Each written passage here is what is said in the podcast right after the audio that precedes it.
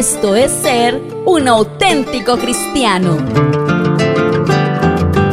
En este podcast te ayudamos a vivir mejor siguiendo las instrucciones de la Biblia de una manera práctica. Somos Radio Auténtica Villavicencio. Bienvenidos. No es verdad que las palabras se las lleva el viento. Una conexión directa entre el corazón y nuestra boca. Por esto debemos analizar muy bien lo que estamos hablando y así darnos cuenta lo que realmente hay en nuestro corazón. En el podcast de hoy continuaremos analizando el poder de nuestras palabras y cómo ellas nos ayudan a descubrir lo que hay en nuestro interior. Con nosotros, la psicóloga Yurli Viviana Flores y Mónica Cortés. Estamos aquí en este tiempo del café recordando una palabra poderosa y bien tremenda que nos confronta con pues delante de la presencia del Señor con lo que hacemos diariamente. Está en Santiago capítulo 3 versículo 1. Se llama Control de la lengua en la nueva traducción viviente. Dice, amados hermanos, no muchos deberían llegar a ser maestros en la iglesia, porque los que enseñamos seremos juzgados de una manera más estricta. Es cierto que todos cometemos muchos errores, pues si pudiéramos dominar la lengua, seríamos perfectos, capaces de controlarnos en todo sentido. Podemos hacer que un caballo vaya a donde queramos si le ponemos un pequeño freno en la boca. También un pequeño timón hace que un enorme barco gire a donde desee el capitán, por fuertes que sean los vientos. De la misma manera, la lengua es algo pequeño que pronuncia grandes discursos. Así también una sola chispa puede incendiar todo un bosque. Y la lengua es una llama de fuego. Es un mundo entero de maldad que corrompe todo el cuerpo. Puede incendiar toda la vida, porque el infierno mismo la enciende. ¿Cómo la ves, Julie? Tremendo, ¿sí o no? ¿Cómo dice la palabra del Señor? Nos describe a la lengua de una forma tremenda que dice, puede incendiar toda la vida. ¿Cómo comprende toda mi vida el hecho de lo que yo hablo, lo que yo escucho y eso lo hemos venido hablando, es como eh, empalmar lo que ya veníamos diciendo porque hace ocho días hablábamos de todo lo que uno ha escuchado desde niño, las palabras que dice el papá y la mamá desde el momento que es engendrado un bebé. Si en el momento que viene la noticia de un bebé dice, ay, ¿cómo así? Ay, yo no esperaba un bebé en este momento. Pero bueno, ¿qué se le va a hacer? Aceptarlo. ¿Sí? Otros de pronto se ponen sí muy felices. Ay, qué felicidad, un bebé, gloria a Dios, gracias al Señor por eso. Otros dicen, ¿cómo así? ¿Qué es, ¿qué es eso? Imagínense, las palabras que dice la gente que se lleva el viento son palabras que marcan para toda la vida a alguien. Y esta palabra es bien tremenda. Dice, puede incendiar toda una vida. Puede hacer que toda una vida esté marcada por esas palabras que un día se pronunciaron y que fueron desfavorables, porque hirieron, porque marcaron de manera negativa el alma de ese bebé que estaba en el vientre y desde ahí empieza toda una vida a ser marcada para mal o para bien. Eso me parece bastante grave, Yurle. Y a veces nosotros como que tomamos a la ligera las palabras, ¿no? Muy a la ligera. No tenemos claro el poder que tienen esas palabras y el poder de la lengua como lo describe Santiago. Que, como, ¿Qué pueden producir en esa persona? ¿Bendición o maldición? Bien o mal. Y esa es como, como la reflexión a la que queremos llegar en este día. Hay muchas personas y como que este sea el punto, ¿no? Donde, donde entremos como a evaluar lo que hablamos. Y, y cada uno pues tratemos de identificar qué. Hay quienes hablan siempre de una manera jocosa, poniéndole el chiste a todo, sacándole, bueno, eso mejor dicho, siempre hay un comentario y siempre pero para volver todo gracioso. Sí, para volver todo gracioso, pero mira que muchas veces no se dan cuenta que eso muy gracioso y que que, busca como que todos se rían, que en cierta manera está ligado con la búsqueda de la aceptación, muchas veces compromete a otras personas, es decir, muchas veces se toma de burla a las otras personas y no se es consciente de eso. Siempre hay un comentario, siempre hay una sátira, siempre hay algo y, y lo comunican y no son conscientes. O sea, de pronto su necesidad es la de de capturar la, la, atención de otro y de ganar aceptación de otro. Si todos se ríen, ay, está aprobado lo que yo hago y digo, ¿cierto? Y pero no son conscientes. viene. Pero, pero cuéntanos un poquito porque una persona es así. De pronto hay algún oyente que se identifica y dice, a mí, a mí me pasa eso. O dice, uy, a mi hijo le pasa eso. ¿Por qué? Porque es así, porque quiere ganar tanta aceptación por medio de chistes y de bromas. Pues precisamente porque a lo largo de su vida ha percibido el rechazo, porque a lo largo de su vida las experiencias de rechazo le han dejado heridas, una grieta allí en su alma y considera que, ay, sí, yo cuando abro la boca todo el mundo se ríe, pero no es consciente hmm. que cuando todo el mundo se ríe o se están burlando de alguien, sí, o terminan afectando la vida de otro por el comentario que se hace. Entonces, de pronto mi necesidad se ve suplida. Capté la atención de todos y todos se rieron de mi comentario pero no se da cuenta del daño que le puede estar ocasionando a otros. Entonces esa persona debe entrar a solucionar ese problema de rechazo que tiene en su vida, ¿no? Para que si está viendo eso, que él está eh, a costillas de otros sacándole gusto y, supliendo su necesidad, digámoslo así de cierta manera, ¿no? Digámoslo como, como vulgarmente, a costillas de otros suplo mi necesidad de aceptación por el rechazo, es hora de decir, Señor, yo necesito que tú hagas algo en mí, tengo que reconocer esto y rechazarlo y renunciar a ese rechazo que me improntó y que me tiene así. Hay quienes eh, no toman fácilmente la iniciativa para hablar porque tienen su limitación por el mismo problema del rechazo. Y siempre que hacen un comentario o hacen una apreciación, o sea, como que se atreven a hablar o a decir algo es para criticar algo, para juzgar algo, para hacer un comentario de algo que no está bien. Ese es otro, otro, otro aspecto que tenemos que entrar como a analizar, ¿no?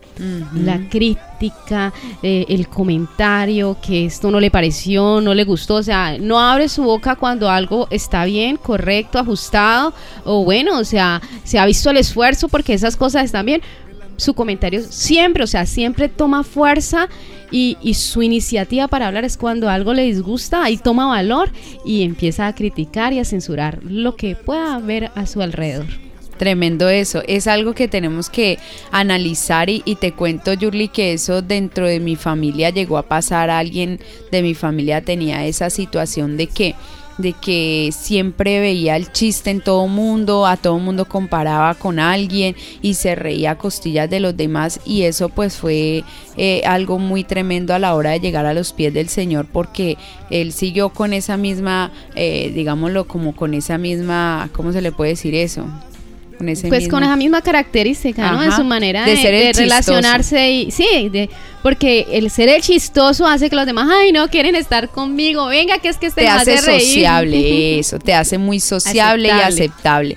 Entonces resulta que llegó un momento en que en que ya pues se pasó la chance a alguien que de verdad no conocíamos muy bien y era alguien como pues en un aspecto físico tenía su problema también y, tuvimos que entrar a hablar con esa persona y decirle, bueno, mira que eso que estás haciendo no está bien, mira hasta dónde llegó. O sea, ya llegó como al límite, Yurli, llegó un momento al límite de, de, la chanza con alguien que, que no era de confianza y la estaba ofendiendo y no era como de como decir tú que ay es que mm, yo llevo muchos años de conocerlo y puedo puedo decirle una chance o puedo compararla con alguien nos vamos a reír porque yo ya lo conozco y le tengo confianza para nada era alguien de confianza. Entonces eso pues ya tocó tratar con eso, empezar a hablar de esas cosas porque era algo bien delicado que estaba ofendiendo a los demás y él lo pudo entender y lo pudo ver, pero te cuento que eso de verdad es muy delicado. Cuando esa persona entendió que, que su forma de ser sí era muy chévere y la, como tú dices, la gente le gustaba, ay, tan rico que, que él es así y tan jocoso y tan bueno, pero cuando eso se pasó a ofensa ya a una persona, ofenderla por su, por, por ejemplo, por su estatura, porque tenía un problema de pronto en una piernita y andaba cojo o porque eh, su color, entonces eso o ya por la forma de hablar, por el tono, bueno, tantas cosas. Sí, O, y que, o que era alguna discapacidad física, entonces eso entraba a ofender y eso hacía ya como el bullying, digámoslo así, que hoy día se le llama, en ese tiempo no se llamaba así, pero, pero era eso ya, o sea, ya era como irse contra la persona por sus defectos y eso era algo muy delicado. Y es algo de lo que tenemos que, eh, eh, analizar y empezar a corregir, porque no puede ser que nuestra vida como creyente, cuando nosotros abramos la boca, estemos ocasionando daño. Todo el poder que, con el que Dios se ha manifestado en nuestra vida lo debemos usar para provocar bien, bienestar a otros. Entonces, bien importante esa parte. Esta semana tenía una oportunidad y yo quiero hablar también de esto. Eh, de estar en una conferencia, pero pues era en un medio secular, ¿no?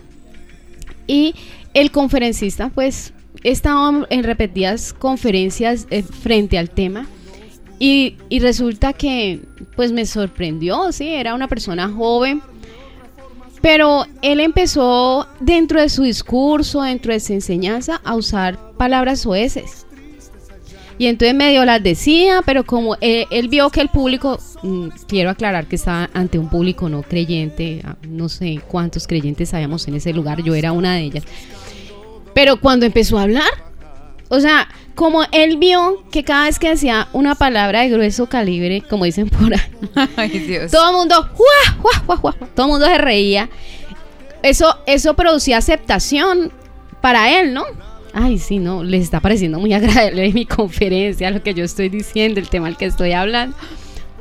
Terminó diciendo, o sea, con más frecuencia en todo su discurso esa clase de palabras. Y yo mm. decía, bueno, este hombre realmente, bueno, no sé, qué pasa con él, pero yo de verdad que me, me, parecía desagradable, pero podía entender lo que estaba pasando con él. Cada vez que pronunciaba una palabra, eso el público le respondía con aceptación y le estaba en cierta manera en ese momento fortaleciendo ese deseo de que, bueno, aquí todo el mundo está contento, aquí todo el mundo está prestando atención.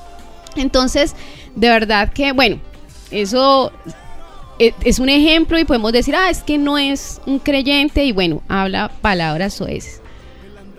Pero el punto de reflexión somos nosotros, o sea, un no creyente porque no tiene el conocimiento, puede hablar de lo que sea y de la forma que sea, pero nosotros de verdad tenemos que entrar a hacer una reflexión de la manera como es que nosotros tomamos la iniciativa y hablamos y nos acercamos y le dirigimos, nos dirigimos a otros. Es necesario que nosotros tengamos conciencia de las palabras que usamos, que tengamos claridad de eso, porque recuerden que ahora tenemos una naturaleza nueva y que esa naturaleza nueva pues tiene que fluir a través de todo lo que nosotros somos y hacemos, a través de lo que decimos. Entonces, bien importante esto, uno puede eh, eh, hablar y, y vincule esto, bien importante, como lo decíamos ahora, hay una necesidad de aceptación y entonces yo me acerco a otro y tomo la iniciativa eh, con otro de hablar de cualquier forma por, por, suplir mi necesidad. Tengamos en cuenta que lo que está ajustado a Dios y lo que se sale de, del contexto de lo que Dios quiere que nosotros hablemos, de que salga por nuestra boca, dice la palabra, que ninguna palabra corrompida salga de nuestra boca.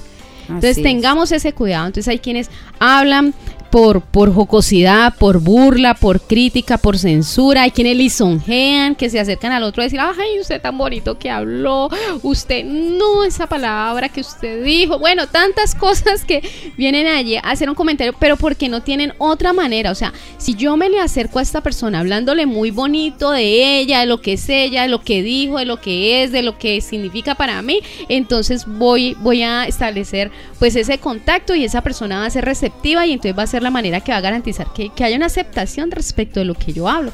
Y es incorrecto, la misma palabra de Dios dice que pues que no lisonjemos, ¿no? Que, que tengamos cuidado en esa parte. Bueno, aunque hemos sido instruidos y enseñados que pues dentro de los vínculos familiares, entre el esposo y la esposa, padres e hijos, pues es, es permitido hacerlo, ¿no? Pero entonces tengamos cuidado siempre con la intención. No es eh, exactamente el hecho como tal, sino la intención con la cual se hacen las cosas. Entonces, ¿por qué hablo? ¿Por qué abro mi boca? ¿Qué, Pero ¿Cuál es, la intención? Julia, hay mucha gente que tú dices, ¿verdad? Eh, eh se la pasan diciendo lisonjas a los demás y no son ni su familia ni nada. De hecho, ni en la familia se les escucha decir palabras bonitas a sus hijos y a su esposo. Pero eso sí, con el, hermanito de la congregación, con el compañero de trabajo, con el vecino de que es un particular, con ese sí le dicen que, que ay, tan lindo, pero es que usted tan hermosa, pero ay, qué belleza y todo es una lisonja y es que tan hermosa y abrazo viene y beso va, pero de verdad no es una persona que, que como tú dices, que de lo profundo del corazón diga lo que dice por sinceridad, sino que también busca o llamar la atención o busca tapar de cierta manera alguna algún problema o alguna situación que no está bien en su vida con la cantidad de, elogios que le echa a, a personas particulares. Entonces, bueno, es sujeto a análisis todo lo que digamos, porque recuerden que lo hablábamos hace una semana, hay una conexión directa corazón-boca. De la abundancia del corazón habla la boca. Entonces allí es donde nosotros tenemos que entrar a hacer ese análisis cuando pues estamos en este espacio que es un, eh, un, espacio enfocado hacia el cuidado de nuestro corazón, a estar atentos de lo que hay dentro de ese corazón, de lo que realmente debe haber gracias a la obra de nuestro Señor Jesucristo en la cruz del Calvario que vino a sanar, a libertarnos de toda una naturaleza que constituyó nuestra vida pasada y que ahora de verdad tiene que ser nueva y diferente, pues este es como, como, como el espacio pertinente para que nosotros hagamos la evaluación, nos analicemos y miremos. ¿Por qué estoy hablando? Hay quienes hablan, Mónica, y se acercan y toman la iniciativa a otro, vos sí sabes que fulanito tal y tal y tal. O sea, su iniciativa para establecer un vínculo y una conversación con otro, o sea, es hablando mal de otra persona. Ahí donde... Ay, Dios mío, viene la palabra en Santiago 3.7 y dice, el ser humano puede domar toda clase de animales, aves, reptiles y peces, pero nadie puede domar la lengua, es maligna e incansable. Ay, Dios mío, cuántos, ¿no es cierto? Nos gusta mucho hablar y hablar y hablar y hablar y hablar y nadie los para. Y hay algo que dice bien interesante, incansable. No, no, suba estos siete pisos de este edificio y verá, llega aquí. Las piernas no le dan, pero la lengua habla y habla y esa sí no se cansa. ¿Cuánto nos demoramos desde el primer piso acá subiendo por esas gradas? ¿Cuánto nos podríamos demorar? Pero, oiga, ponga en funcionamiento esa lengua y verá que esa no se Puede pasar horas.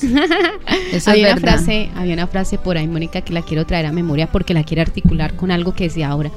Y que recuerdo hace mucho tiempo que alguien, sí, me la escribió por allí, estaba en la secundaria, uff, hace rato. Miren que, eh, pues es como de reflexión, pero, pero la Biblia dice algo más. Y dice allí, asegúrese de conectar correctamente su cerebro antes de poner en funcionamiento su lengua. Hmm, tremendo eso, ¿no? Pero la Biblia va mucho más allá, ¿no? Asegúrese de lo que hay en su corazón, porque de la abundancia de ese corazón habla. La Biblia nos dice, el Señor nos dice algo muy enfático, dice, no hable, no hable, ojalá quede callado todo el día. Pero si tiene algo que hablar, si le tocó hablar porque no hay de otra, hable las palabras de Dios, hable lo que está en la palabra. no vaya a ir a decir otra cosa apartada de la Biblia porque ahí sí le va mal. Si alguno habla, hable conforme las palabras. Sí, pero la sugerencia del Señor es más bien no hable. Claro, tu hombre sea pronto para oír, tardo para hablar, tardo para irarse tardo para hablar, imagínense. Porque cuando hay ira, sí que salen palabras bien malucas. Y por eso dice aquí la palabra de Dios. Santiago 3.8 dice, es maligna e incansable, llena de veneno mortal. A veces alaba a nuestro Señor y Padre y otras veces maldice a quienes Dios creó a su propia imagen.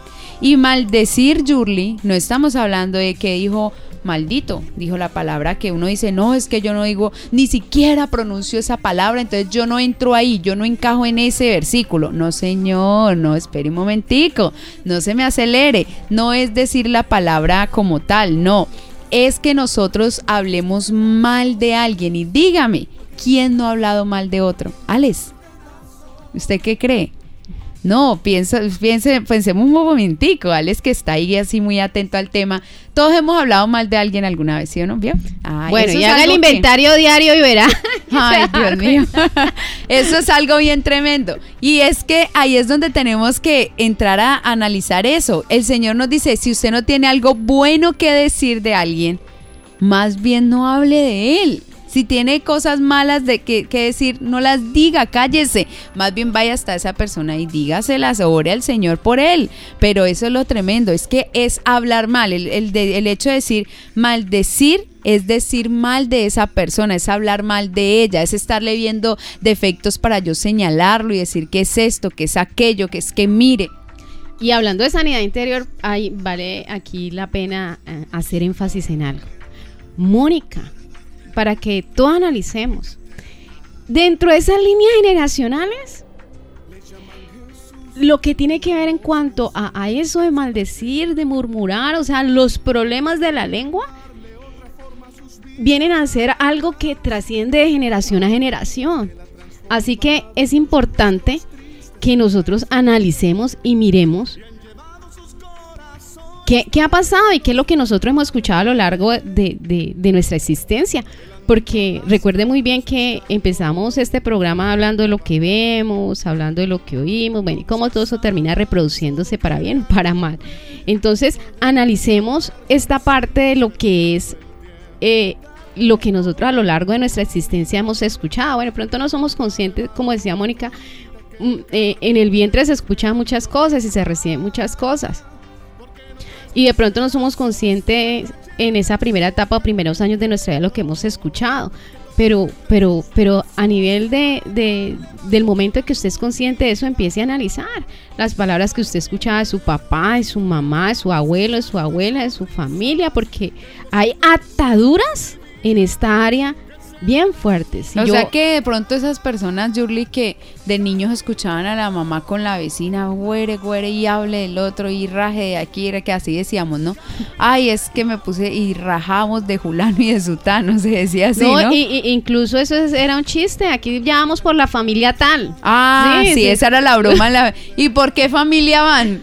Porque así dicen en, en, las reuniones familiares, porque claro, eso empiezan a descuerar a todo mundo. Y Julano, sí vio lo que hizo el y tu sobrino Julano anda en tal cosa, ¿no? Y dicen que él anda con Julana y esa es una no sé cuánta y tal. Oiga, hay quienes no duermen, o no, yo no sé, que no duermen, pues esperando que amanezca para ir a hacer los comentarios pertinentes del día. Ay, Dios mío, bendito, pero sí hay gente que vive de eso, vive de, la crítica, de la murmuración, del chisme, les sabe como a banana de miel ir a hablar con otro de la vida de, de otra persona. Y algo bien importante, listo, pasando de, que usted analice mm, lo que ha pasado con sus generaciones lo que usted ha escuchado, porque eso puede ser una atadura y algo de lo que usted tiene que desligar, porque realmente el Señor Jesús lo hizo libre de eso. Otro punto y aspecto bien importante, le gusta detenerse a escuchar esos programas de chismes que hablan de fulanito, de, menganito. Le gustan todas las revistas de farándula que exhiben ahí toda la vida, los comentarios. Oiga. La parte final del noticiero, ¿a cuánto les gusta esperar el final del noticiero donde hablan de los chismes de los famosos? O había un programa que se llamaba Sweet el dulce sabor del chisme. Mire toda la cultura mundana donde nos ha llevado a creer que el chisme es algo bueno, como les decía yo, que eh, hay personas que chismear les sabe como a chuparse una banana, una coffee light. Ay, es que cuando hablan de otro, eso mejor dicho, eso les sabe la boca miel. Entonces, bien importante eso porque son cosas en las que usted le se ha recreado, en las que a usted le gusta y que usted definitivamente tiene que decir, esto tiene que abolir de mi vida porque esto ya no hace parte de mí. Yo, el chisme no puede ser una práctica de alguien que dice que está dentro de la justicia de Dios. Entonces analice bien esa parte, su corazón hacia dónde lo quiere llevar, a estar prestando oído. Pronto usted no habla, pero ay, van a hablar de fulanito, pongamos oído. Eso, no dice nada, pero pone un cuidado con los búhos. Así le dicen a uno, eso pone un cuidado, eso con esos ojotes que nos está poniendo Aleja ya. Y eso sí, eh, presta oído a todo chisme, así no hable mal de nadie pero eso también está mal. Aquel que le presta atención al chisme, así no diga nada de ese julanito, así no hable mal, está siendo participante y está siendo igual de chismoso que esa persona que está hablando mal. Algo más allá, listo, yo no hablo con nadie, no yo... Eh, evito tener la más mínima relación con otras personas y más si conozco que son de, este calibre, pues que eso le dan riendas sueltas a lengua y mejor dicho no sueltan a nadie.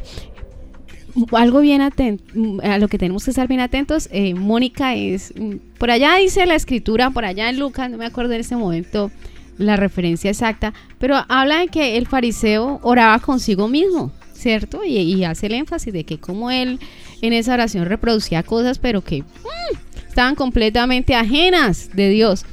Pues puede una persona con esta eh, situación, con esa dificultad, como le pudiéramos llamar, terminar murmurando en sí misma, consigo misma. O sea, vio algo y empieza a, allí a cavilar en su mente, a pensar, a reproducir cosas y, y, a guardarlas en su corazón. Entonces es algo también de lo que debemos estar atentos. De pronto, yo, ay, yo no le digo a nadie nada, yo no hago comentarios de nada. Pero dentro de su corazón, recuerde que todo, donde nosotros nos debemos concentrar es aquí en el interior. Donde nosotros debemos prestar atención es a la intención donde nosotros debemos realmente entrar a hacer una evaluación es aquí dentro. Entonces, realmente, ¿qué es lo que está, lo que se produce desde nuestro interior? Porque de, eso, pues es lo que realmente nosotros vamos a terminar ejecutando. Y dice la palabra del Señor en Levítico 19:16. No andarás chismeando entre tu pueblo, no atentarás contra la vida de tu prójimo, yo Jehová. Ay, qué mandamiento más tremendo. Mire que dice que cuando yo presto mi lengua para el chisme, para hablar mal de otro, para criticar o para inventar o para reproducir información de otro, estoy atentando contra la vida de esa persona. ¿Por qué dirá la, la palabra eso, Yurli? Pues porque pues realmente si uno no va a decir algo bueno de otro, pues para qué va a abrir su boca. Lo que yo diga va a producir daño porque pues realmente si, si yo me le acercara a la persona y le diría, mira, yo he observado esto estas tres veces en estas últimas semanas, ¿por qué no revisas? ¿Por qué no analizas? Y miras a ver si hay algo por corregir, listo, ya. Con Dios usted se entiende, ya. Si para, si yo se lo digo directamente a esa persona y busco que, que haya una corrección de lo que yo observo que no está bien, pues es benéfico. Pero si es un comentario donde yo entro fuertemente a criticar, a censurar, a suponer por qué lo hace, por qué entonces, de verdad que no estoy haciendo benéfica en ese momento con esa persona. Claro, porque si yo empiezo a levantar, un como tú dices, a, suponer que esa persona está haciendo algo porque yo creo que, que, lo pensó mal, por decir, ay, resulta que Alex llegó y no me saludó.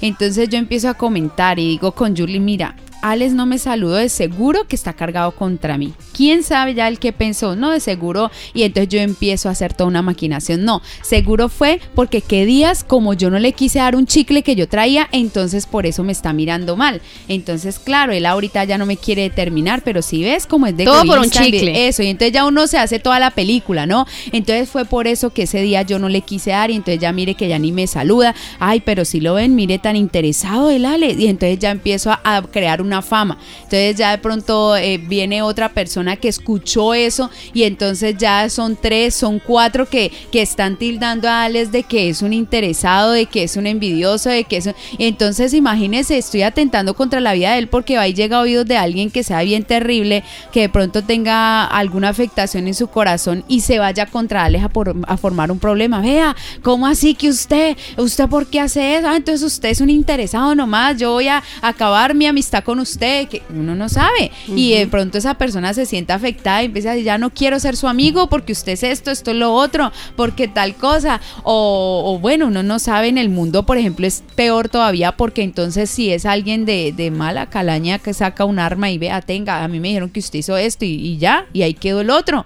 Entonces, de verdad que eso es atentar contra la vida y la integridad de una persona. Cuando uno ni siquiera sabe si esa fue la intención. ¿Yo qué tengo que hacer? Si la persona no me quiso saludar, ay, Alex no me saludó, voy hasta donde Alex. Alex, hola, ¿cómo estás? Ya si él nada que me saluda, te le digo, Alex, te hice algo de una vez, ¿sí o no? Arreglo todo. Ah, no, no señora, es que estaba distraído. Ah, bueno, entonces ya listo, pero ¿cómo estás? Bien, sí, ah, listo. O puede ser que diga, no, es que hoy vine como triste y, ah, bueno, vamos a orar. Y todo se soluciona ahí en el instante y ya no pasa más. Pero cuando yo dejo que las cosas se vuelvan grandes y grandes y, empiezo a chismear y entonces digo, no, es que fue que no me saludó por esto y supongo y empiezo en mi corazón a maquinar que es que fue, que, que fue, que y entonces ya le hago el comentario a alguien, ya, estoy mal. Ya empiezo a hacer mal y no solamente me estoy dañando mi corazón y lo estoy cargando contra alguien, sino que estoy haciendo que esa persona quede mal y le estoy atentando contra la vida de esa persona y contra su testimonio vivencial, porque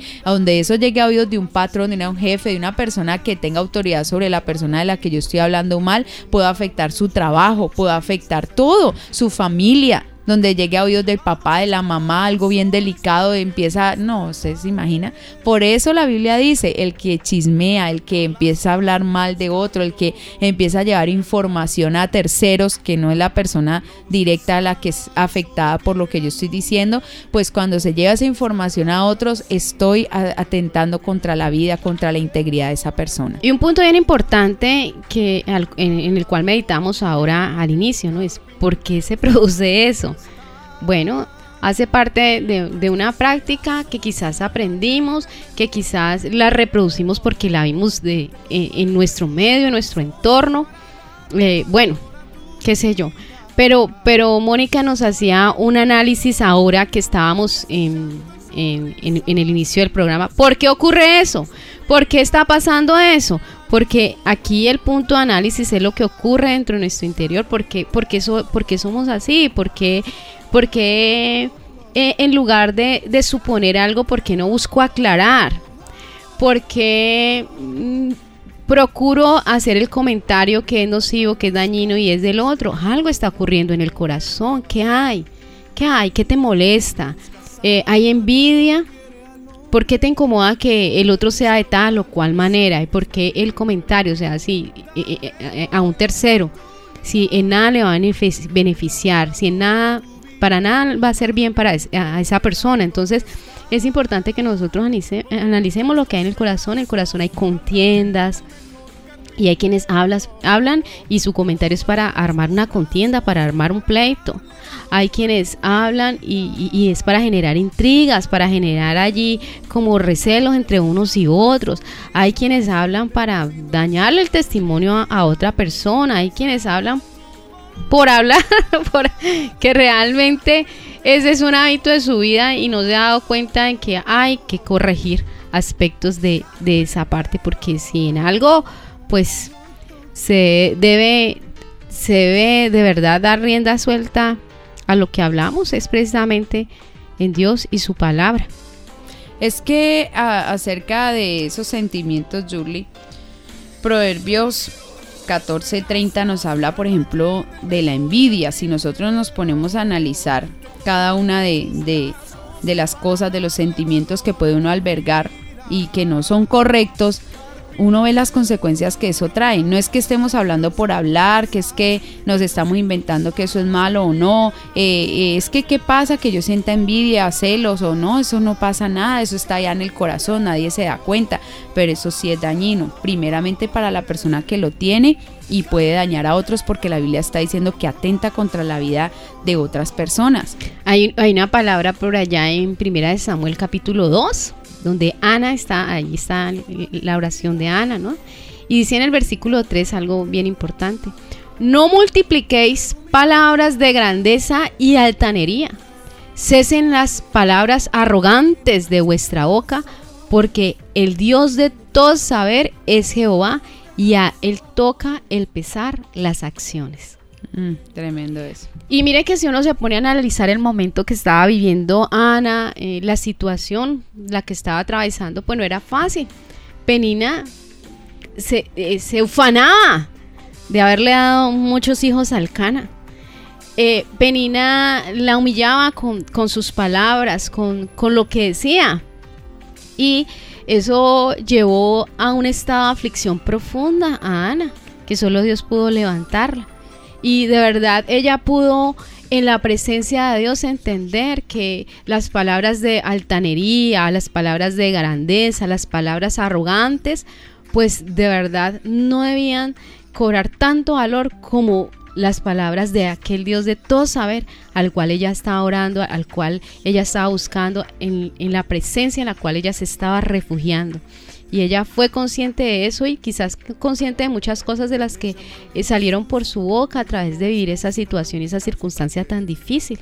Entonces, analicemos muy bien qué es lo que estamos viendo en este momento y qué es lo que está reproduciendo nuestra boca. Porque de verdad está haciendo gala de Dios, de la grandeza, del poder, de aquel que todo lo sabe, todo lo puede, o está haciendo gala de, sí, de la opresión, del momento difícil, de la tristeza, de, de cuán difícil es esto, qué tan imposible es poder superarlo, bueno, qué sé yo. Es importante que nosotros podamos de verdad atender a esto y tomemos una decisión. Que cesen ya esas palabras, que ya no se multipliquen y que realmente lo que prevalezca es la grandeza de nuestro Dios, que lo que salga por, nuestra boca es ver que hay un Dios grande, soberano, poderoso, que tiene el control de mi vida y que intervendrá en favor de mí mientras yo desarrolle una fe en Él y en, la, lo que Él está en capacidad de hacer. Amén, así es. Y dice eh, en la cita que ahorita les nombraba acerca de la envidia, dice, el corazón apacible es vida de la carne. Mira cómo estamos hablando de que la boca tiene una conexión directa con el corazón. Cuando tenemos un corazón apacible, un corazón lleno de paz, un corazón lleno del amor de Dios, entonces eso trae vida a la carne porque yo no ando pronunciando palabras que traen maldición y corrupción, porque las palabras también me maldicen. La Biblia dice que de la abundancia de mi boca se llenará mi vientre de lo que yo hable, de lo que yo declare, de lo que yo confiese. Dice, mal la envidia es carcoma de los huesos. Una persona envidiosa vive hablando mal de otra y dice que se va a enfermar. Ahí es donde viene la osteoporosis, donde viene toda esa cantidad de enfermedades de los huesos, bueno, hasta artrosis degenerativa y cantidad de cosas. Viendo el caso de Ana que está que estaba produciendo en ella todo lo que hacía la otra, las palabras que envidia porque ella no podía tener hijos. Y mire cómo esto la, la estaba llevando a una depresión, que dice allí que ella hasta dejó de comer.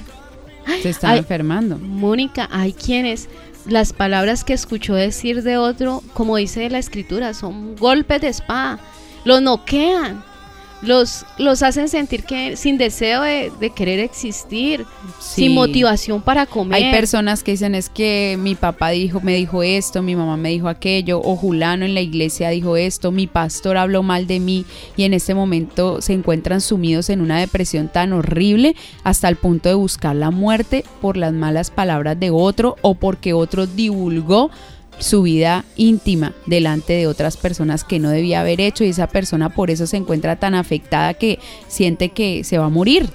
Y hablando más de los proverbios, dice allí, Proverbios 18, 21, que la vida y la muerte están en poder de la lengua. Así es. En esta otra versión, Yurli dice Proverbios 14:30 dice, la paz en el corazón da salud al cuerpo. Los celos son como cáncer en los huesos. No, ahí está. Más claro no puede estar qué tremendo es que nosotros pues eh, hagamos como omiso toda esta reflexión y nos hagamos los de los, los oídos sorditos y las orejitas mochas. No podemos hacer eso, porque mire que aún de la lengua, de lo que yo declaro, de lo que yo hablo, depende mi salud. Imagínense, no solo mi salvación, que es lo, lo, que más me debería importar, porque es que, a ver, hay mucho cristiano que aún ni la salvación a veces le interesa pero bueno, mire su salud. Y entonces, ¿cómo está viviendo usted esta vida aquí en la tierra? Enfermo, desgraciado, lleno de, enfermedades hasta no poder más o qué está viviendo. El Señor quiere que usted haga un alto en el camino y diga, yo no puedo seguir viviendo más así, lleno de enfermedades porque mi corazón no tiene paz de ver que el otro prosperó, que el otro hizo, que el otro ganó, que el otro tiene un mejor hogar que yo, que el otro, eh, bueno, vi que, que, el esposo le llevó flores a, a, esa mujer y a mí, ¿por qué no me trae flores mi marido? Pero es que mire y los celos, la envidia, lo llena, lo carcome a esa persona y no la deja vivir bien. Aparte de que eso te va a llevar a la condenación, imagínate también la vida que estás llevando llena de desgracia y de enfermedad. Así es. Así que analicemos muy bien qué es lo que está pasando con nosotros, qué está aconteciendo en nuestra vida y vayamos más allá.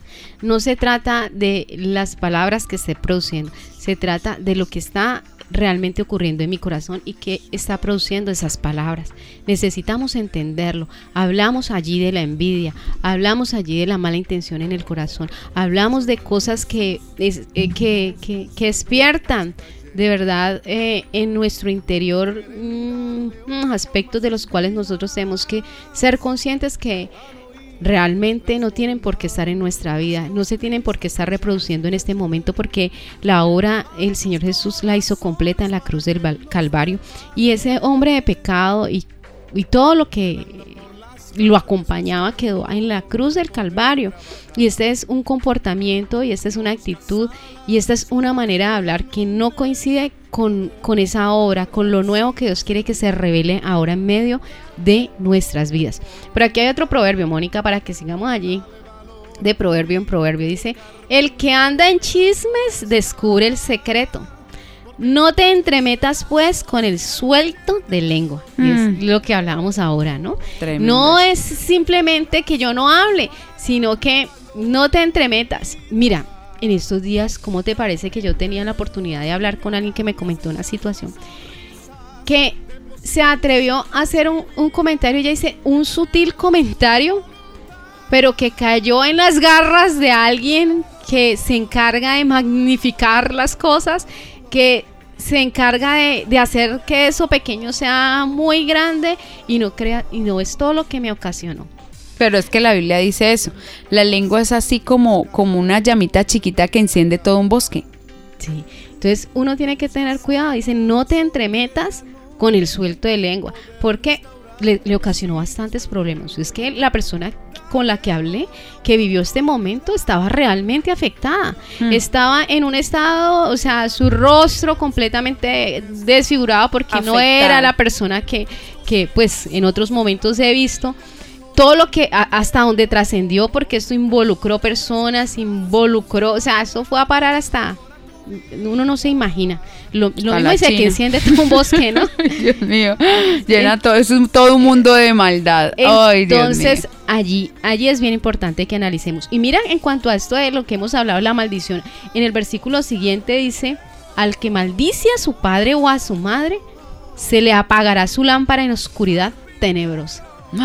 Dios mío, en oscuridad tenebrosa, nada de hablar mal del papá y la mamá, mucho cuidado con eso, hijos, de ir a hacer un comentario de, ah, es que mi mamá es más alegona, uy, es que mi mamá es más mal geniada, eso es hablar mal, eso es maldecir. Ay, mi mamá otra vez ahí con sus cosas, ay, ahí está con su rollo. Maldecir, decir mal de alguien, decir mal del papá y la mamá va a desgraciar toda mi vida. No, y hay quienes realmente tienen de verdad en el corazón un resentimiento tan grande y una amargura tan grande hacia sus padres que no se cuidan y les hablan y encima les dicen sus cosas y hablan entre otros de ellos. Entonces, bien importante eso. Yo llegué a atender a una mujer que había tenido una situación con su padre difícil. Bueno, de verdad que ser víctima de abuso no es algo fácil eh, ni llevadero, pero pues es posible con Dios de verdad poder tener una libertad y una sanidad total al respecto. Y ella decía, yo Señor que ni me lo vaya a encontrar en el cielo. Yo para qué quiero que ese Señor... Así, o sea, tenía tanto resentimiento y decía, yo que lo voy a andar perdonando. Y yo le decía, bueno, entonces, pues usted, o sea, yo le quiero decir algo, que si usted no quiere encontrar a su papá en el cielo, pues usted tampoco va a estar allá, ¿sí? Mm. Porque pues con el resentimiento y ese odio en su corazón, no, y todas esas cosas que, que él se arrepienta de todo eso y si esté en el cielo y ella no por esa amargura y esa falta de perdón. Síguenos, síguenos en Facebook como Radio Auténtica Villavicencio, en Instagram como auténtica-villavicencio, en Twitter como arroba auténtica 1080 AM, en TuneIn Radio como Radio Auténtica Villavicencio Visita nuestra página web y escúchanos en audio real, auténtica 1080am.com. Radio Auténtica Villavicencio. Voz e imagen de la verdad.